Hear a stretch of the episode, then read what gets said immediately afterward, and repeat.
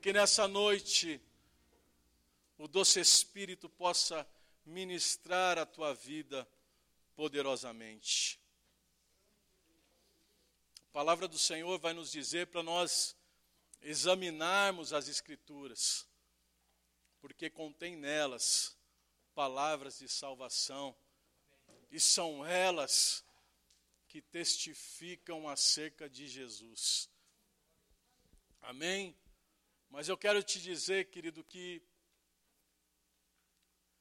que não basta apenas conhecer as escrituras de Jesus. É necessário nós conhecermos o Jesus das escrituras. Ter relacionamento com esse Jesus. Amém? Então eu e você nessa noite nós estamos diante de um livro, querido, que tem um propósito. Desde o princípio, tudo que a Bíblia nos mostra, por meio de capítulos, por meio de versículos, por meio das leis, por meio das histórias, por meio das profecias. Tudo que a Bíblia nos mostra tem um único propósito. E o propósito de tudo isso é de nos levar até Cristo. Então eu entendo, querido, que toda a Escritura é o Senhor Jesus que é o centro. Jesus é o centro de toda a Escritura. Por isso que quando eu e você nós lemos a Bíblia, nós conseguimos enxergar as faces de Cristo em toda a Bíblia. Em cada capítulo, em cada versículo que a Bíblia nos apresenta, é possível enxergar as faces de Cristo nelas. Se nós atentarmos, nós vamos ver que lá em Gênesis, Jesus ele é representado pela palavra da criação. João o descreve como o Verbo que se fez carne. No Éden, Jesus ele é representado como o cordeiro que foi morto, para trazer vestimentas a Adão. Em Gênesis, nós vamos ver que Jesus é a representação da arca de Noé. E é interessante nós lermos Atos capítulo 4, verso de número 12, que vai nos dizer que não existe salvação em nenhum outro. E Atos vai continuar dizendo o porquê. Porque não existe nenhum nome debaixo dos céus pela qual nós podemos encontrar a salvação. Jesus era a representação da escada de Jacó. Por quê? Porque ninguém vai ao Pai a não ser por Ele. Jesus é o Isaac, o sacrifício de amor. Jesus é o cordeiro pascual, Jesus é a coluna de fogo, Jesus é a rocha de Oreb, querido. Jesus é a representação da serpente de metal que foi levantado no deserto para trazer cura a todos aqueles que foram envenenados pela serpente. Então, todas as vezes que nós olhamos para as Escrituras, é nítido nós observarmos a face de Cristo por meio de simbologias, por meio de tipologias. Se nós formos buscar os personagens que a, Bíblia, que a Bíblia nos mostra no Antigo Testamento, nós iremos enxergar a face de Cristo. Olha para a vida de José. A palavra do Senhor vai nos dizer que José, ele é amado de Jacó. José, ele é o apacentador de ovelhas. Mas José, ele é rejeitado pelos seus irmãos. E essa rejeição o levou para um lugar onde ele não queria ir. Essa rejeição fez com os irmãos de José o vendesse por 20 moedas de prata. Ele foi parar no Egito, ele foi preso,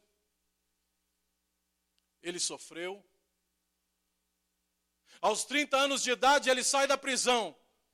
E agora então ele começa a governar sobre todas as coisas. E ele é o salvador de um mundo que estava passando uma crise de seca. No final, José, ele vai chorar. No final, José, ele chora, mas ele libera perdão aos seus irmãos. E aí, quando eu olho para Jesus, eu vejo Jesus saindo do batismo e uma voz do alto que dizia: Este é meu filho amado, a quem me comprazo. Assim como José, Jesus, ele é amado pelo Pai. Jesus também, ele é apacentador de ovelhas. João 10, 11 vai dizer que Jesus é o bom pastor que dá a vida pelas suas ovelhas. Assim como José foi rejeitado pelos seus irmãos, Jesus também agora ele é rejeitado por Israel. Assim como José, Jesus também ele é vendido por 30 moedas de prata. Assim como José, Jesus foi preso, sofreu e padeceu. A diferença é que Jesus morreu, mas no terceiro dia ressuscitou para assentar à destra de Deus Pai.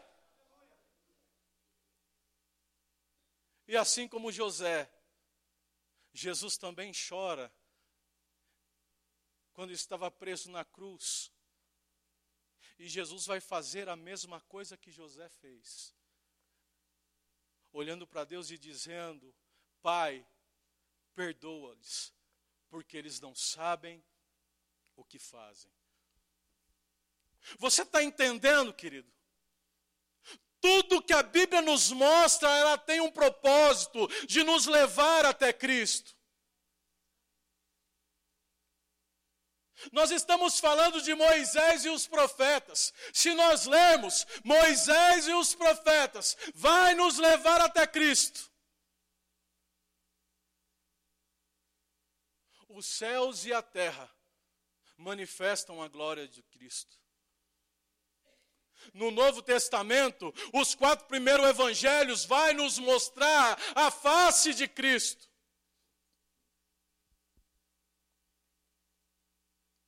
Mateus, Marcos, Lucas e João. Quando nós começamos a ler Mateus, Mateus ele vai nos mostrar Jesus sendo apresentado como um rei. E é interessante porque Mateus inicia o seu evangelho com a genealogia de Jesus, com o único propósito: provar que ele descende tanto de Davi como de Abraão. A intenção de Mateus é nos provar que Jesus era o Messias. A intenção de Mateus em seu evangelho era nos mostrar que Jesus era o rei prometido. O livro de Marcos vai nos mostrar Jesus como servo.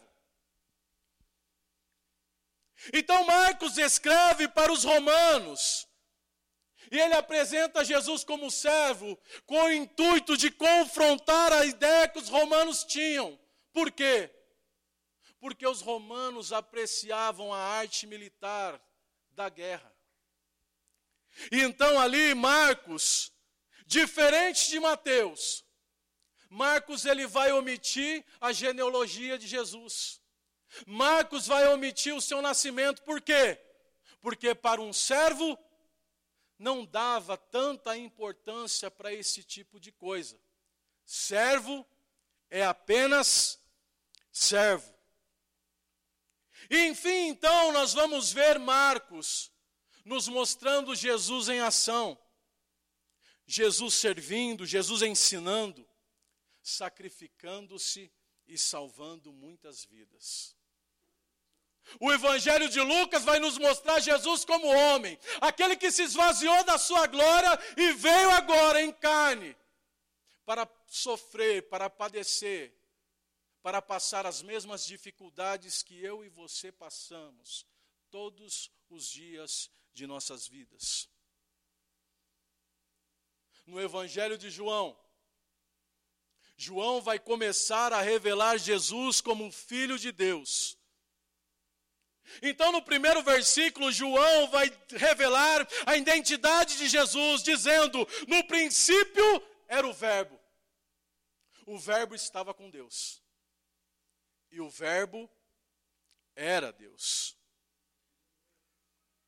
E João vai terminar a sua narrativa mostrando o propósito pela qual o seu evangelho foi escrito ou que todas as escrituras foram escritas. Em João 20, versículo 30 e 31, vai nos dizer que Jesus operou na presença dos, discípulos muitos outros sinais que não estão contidos nesse livro. Mas esses sinais, esses milagres que foram escritos, têm um único propósito: para que nós venhamos crer que Jesus é o Filho de Deus, e para que nós, crendo, pudéssemos ser salvos em Seu nome. Por isso que eu digo, querido, não basta conhecer apenas as Escrituras de Jesus. É necessário nós conhecermos o Jesus das Escrituras. Porque a Bíblia ela tem um propósito na minha vida e na tua vida de nos aproximar dos no, do nosso Salvador, para que nós possamos alcançar a vida eterna. Mas infelizmente, eu e você, nós encontramos muita dificuldade em crer na manifestação de Jesus nos dias de hoje.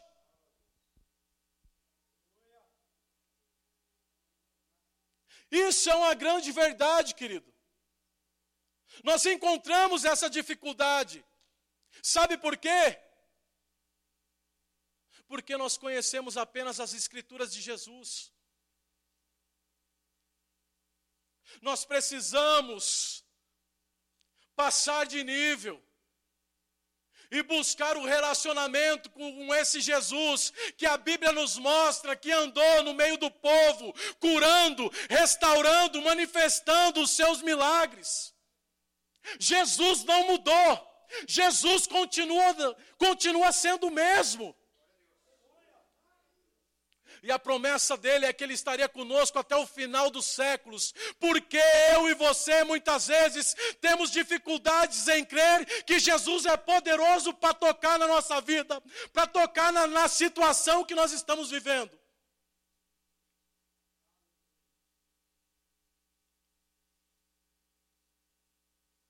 E a maioria das vezes nós nos encontramos semelhante a alguns certos discípulos que Jesus teve. E é sobre isso que eu quero ministrar essa noite. Porque esses discípulos, eles participaram das ministrações que Jesus trouxe. Esses discípulos viram os milagres que Jesus operou. Esses discípulos sentaram à mesa com Jesus.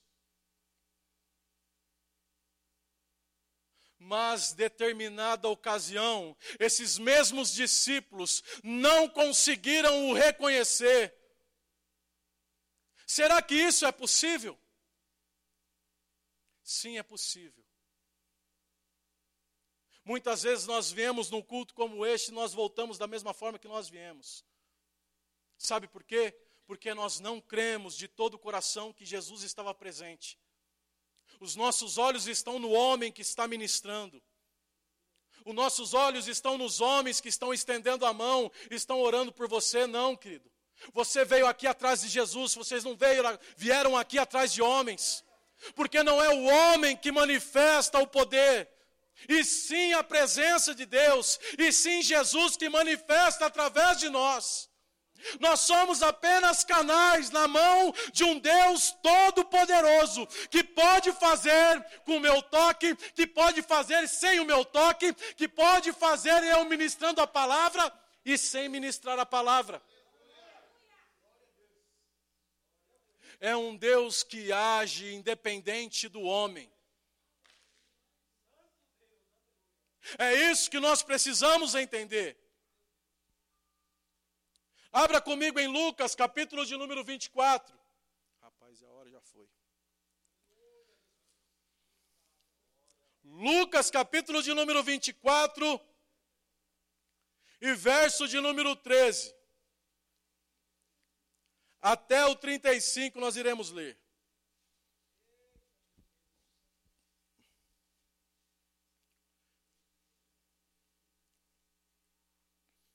E diz assim: Naquele mesmo dia, aqui está falando após o sepultamento de Jesus. Naquele mesmo dia, dois discípulos estavam a caminho para uma aldeia chamada Emaús, distante de Jerusalém, 70 estádios. E iam conversando a respeito de todas as coisas sucedidas. E aconteceu que, quando conversavam e discutiam, o próprio Jesus se aproximou e ia com eles. Os seus olhos, porém, estavam como impedidos de o reconhecer. Então lhes perguntou Jesus: Que é isso que vos preocupa? E de que ides tratando à medida que caminhais? E eles pararam entristecidos. Um, porém, chamado Cleopas, respondeu dizendo: És o único, porventura, que tendo estado em Jerusalém, ignoras as ocorrências desses últimos dias? E ele lhes perguntou quais.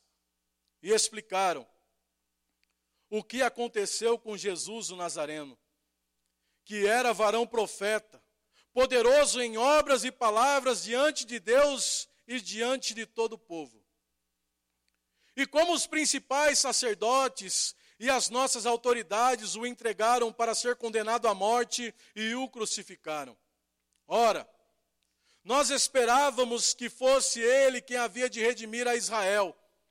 Mas depois de tudo isso, é já este o terceiro dia, desde que tais coisas sucederam. E é verdade também que algumas das mulheres das que conosco estavam nos surpreenderam, tendo ido de madrugada ao túmulo e não achando o corpo de Jesus.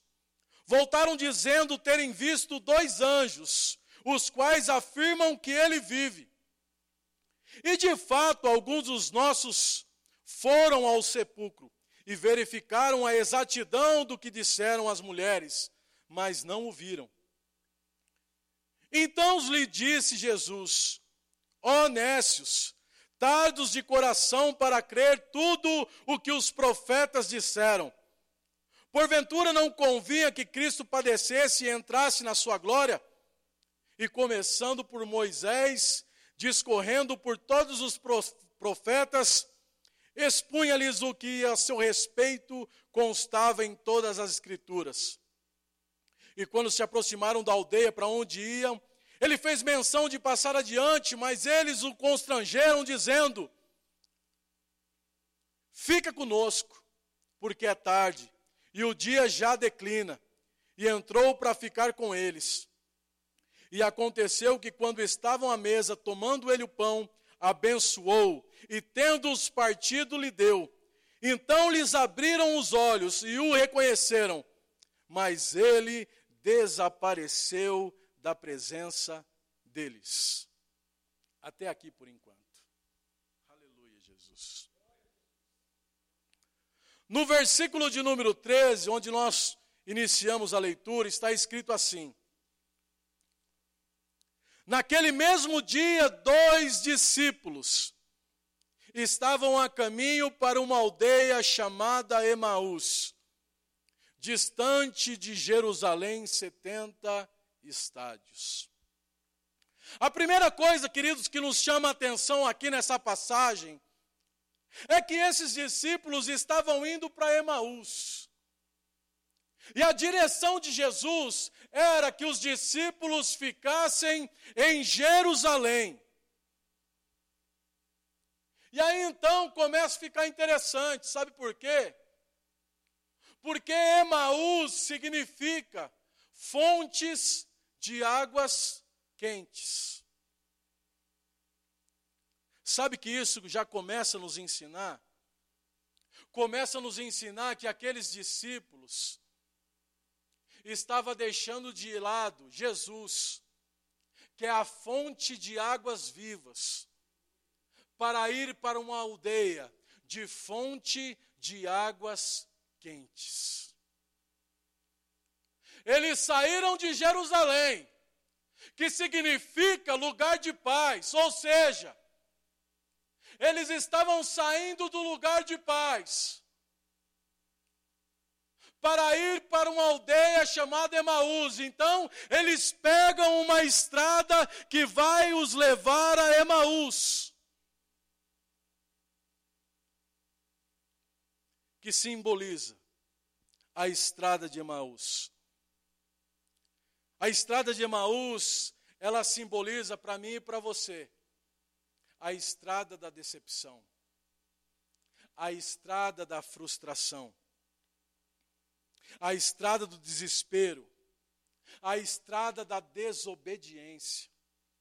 A estrada de Emaús é, pode ser considerada por mim e por você como a estrada da falta de fé.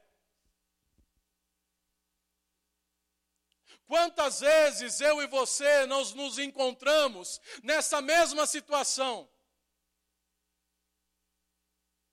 Eles tinham sofrido uma decepção muito grande. E essa decepção, junto com a tristeza, junto com o desânimo, fizeram com que aqueles homens abandonassem todas as promessas que Jesus um dia havia feito a eles. Quantas vezes eu e você não entramos num culto como esse, e pelo fato nós estarmos decepcionados, pelo fato de nós estarmos entristecidos, magoados por algo que nos ocorreu, nós deixamos de acreditar naquilo que Jesus um dia falou para mim e para você.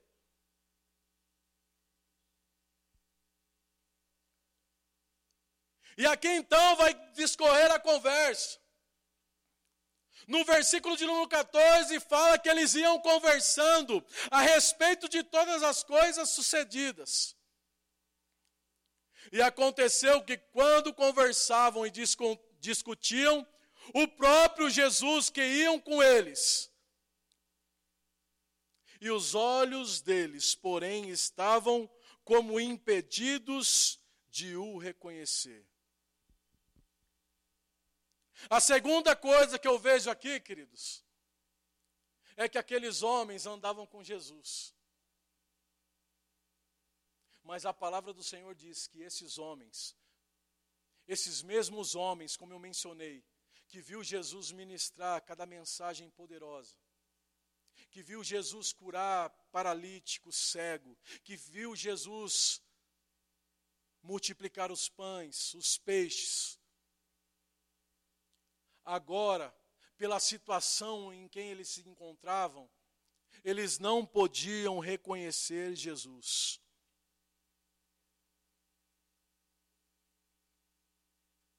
Por que isso acontece? Você sabe me explicar? Por que isso acontece conosco? Sabe por que, querido, isso acontece conosco? Porque a maioria das vezes nós entramos nesse lugar preocupados, aflitos, descrentes, amedrontados, decepcionados, entristecidos, como estavam aqueles homens. Aqueles homens não conseguiram reconhecer, porque eles deixaram com que esses sentimentos neutralizassem a fé que eles tinham em Jesus.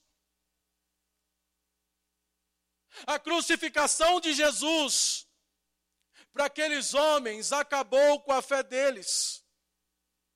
A esperança que eles tinham em Jesus de restaurar a, na a nação de Israel tinha se esvaído como fumaça. Então eu aprendo que a maioria das vezes, quando nós nos encontramos nessas situações, nós precisamos lançar sobre Deus todos esses sentimentos, para que nós possamos de fato nos agarrar às nossas fé. E todos esses sentimentos misturados no nosso coração vai causar incredulidade. E aí então, sabe o que vai acontecer? Vai acontecer conosco a mesma coisa que aconteceu com eles. Nós vamos ver Jesus tocando na vida do vizinho, nós vamos ver Jesus ministrando no coração do teu irmão, da tua irmã que está do teu lado, e você não sentir a presença dele, e você não reconhecer a presença dele. Nesta noite eu estou ministrando a palavra do Senhor. Mas eu posso te afirmar que muitas vezes você está prestando atenção e nem percebe que ele está sentado do teu lado. Ele se faz presente. Você crê nisso? Ele se faz presente, é promessa dele que diz: onde dois ou mais estiverem reunidos no meu nome, eu estarei. Jesus está do teu lado.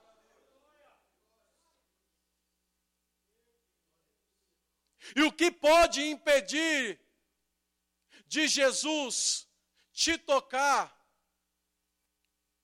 é a incredulidade. É a incredulidade que faz com que nós não enxerguemos Jesus. Mesmo estando do lado deles, dele, melhor dizendo. E aí é interessante, porque Jesus encosta diante deles e percebe que eles estão aflitos. Jesus percebe que eles não o reconheceu. E Jesus então agora vai começar a criar um relacionamento, mesmo sabendo que eram homens que andavam junto. E ele vai começar a dizer: por que vocês estão assim dessa forma? O que, que vocês estão discutindo? Vamos seguir aqui diante da Escritura. Versículo de número 17. Então lhes perguntou Jesus: Que é isso que vos preocupa? E de que ides tratando à medida que caminhais? E eles pararam o quê? Entristecidos. Como está o teu coração? Ainda que você esteja entristecido, Assim como na vida daqueles discípulos que estavam naquela estrada da incredulidade, da falta de fé, Jesus foi ao encontro. Ainda que você esteja entristecido, nesta noite Jesus está falando com você.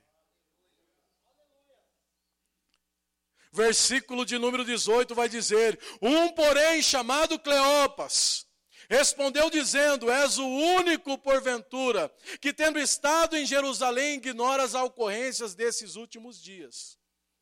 E ele lhes perguntou: Quais? E explicaram o que aconteceu a Jesus o Nazareno, que era varão profeta, poderoso em obras e palavras, diante de Deus e de todo o povo. Outra coisa que eu percebo aqui é a credulidade deles era tão grande que eles, eles andavam com Jesus, mas reconheciam Jesus como profeta, reconhecia Jesus como um grande homem de Deus, mas não o reconhecia como o Messias, como o Salvador de Israel. E como os principais sacerdotes e as nossas autoridades o entregaram para ser condenado à morte e o crucificaram. Ora, ó a expectativa do coração deles. Esperávamos que ele quem havia de redimir a Israel. Mas, depois de tudo isso, já é esse o terceiro dia desde que tal coisas sucederam. E é verdade também que algumas mulheres daqui estavam conosco nos surpreenderam, tendo ido de madrugada ao túmulo e não achando o corpo de Jesus. E voltaram dizendo terem tido uma visão de anjos aos que afirmaram que ele vive. De fato, alguns dos nossos foram ao sepulcro e vieram que verificaram a exatidão do que disseram as mulheres, mas não ouviram. Até aqui por enquanto. Aqui nós percebemos, na descrição desses homens, que eles estavam decepcionados. Aqui nós vemos, no comportamento desses homens, que eles não criam de fato em Jesus. Porque ele vai dizer aqui, já é o terceiro dia. E Jesus trouxe o ensinamento a todos os discípulos, dizendo que haveria do filho do homem padecer, mas o terceiro dia ressuscitar. Era o terceiro dia e esses homens já estavam na estrada. E não é só isso. Jesus não questiona eles, deles não ter acreditado no que as mulheres e naquilo que os outros discípulos disseram. O questionamento de Jesus vai ser: por que eles não criam em Moisés e os profetas? Agora você começa a compreender por que eu trouxe toda aquela ministração acerca das Escrituras, dizendo que a Escritura tem um propósito o propósito de nos levar até Jesus. Então Jesus está diante deles. Rapaz, a hora já foi.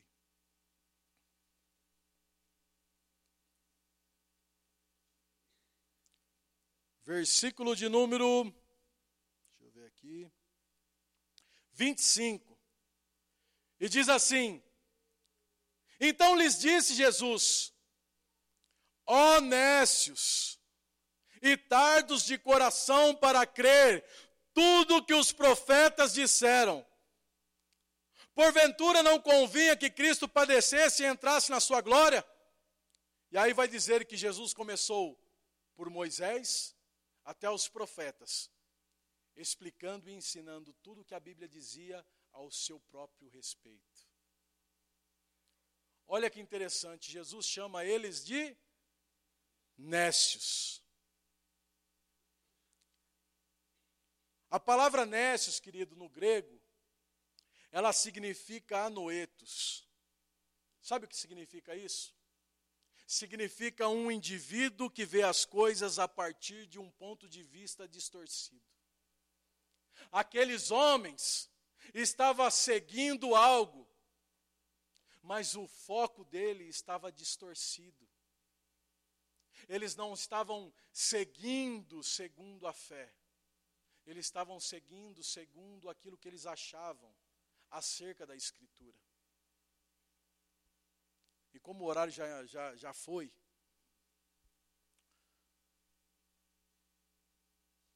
Jesus ensina aqueles homens acerca da palavra de Deus. Jesus vai na casa daqueles homens. Mas Jesus só foi na casa daqueles homens, sabe por quê? Porque aqueles homens entenderam e disseram: Fica conosco. Então Jesus decide ficar com eles. Jesus entra no lar deles. E aí a palavra do Senhor vai nos dizer que quando Jesus parte o pão, os olhos deles se abrem e eles reconhecem Jesus.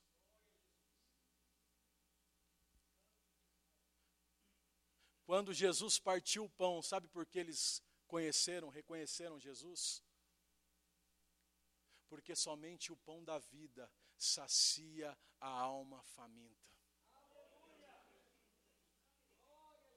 É somente Jesus. E os olhos deles foram abertos. E aí eles vão dizendo: Você viu, o Mestre vive. Em outras palavras, e eles vão dizer: Você não sentiu o seu coração queimar enquanto ele ministrava conosco? Que o seu coração possa queimar todas as vezes que você estiver diante das palavras de Deus. Que assim como foi na vida daqueles discípulos, eu quero te dizer, independente da estrada que você esteja caminhando, Jesus está indo ao teu encontro, Jesus se preocupa contigo, mesmo sabendo que talvez esses sentimentos que você tem, tem sentido, tem neutralizado a tua fé, Jesus entende, sabe e te conhece. Por isso que existe as escrituras para quebrar esse sentimento e nos levar a um nível profundo de fé. Por isso Deus te trouxe aqui nessa noite, sabe por quê? Porque a fé vem pelo ouvir e ouvir a palavra de Deus. Se coloque de pé, querido, que a hora já foi.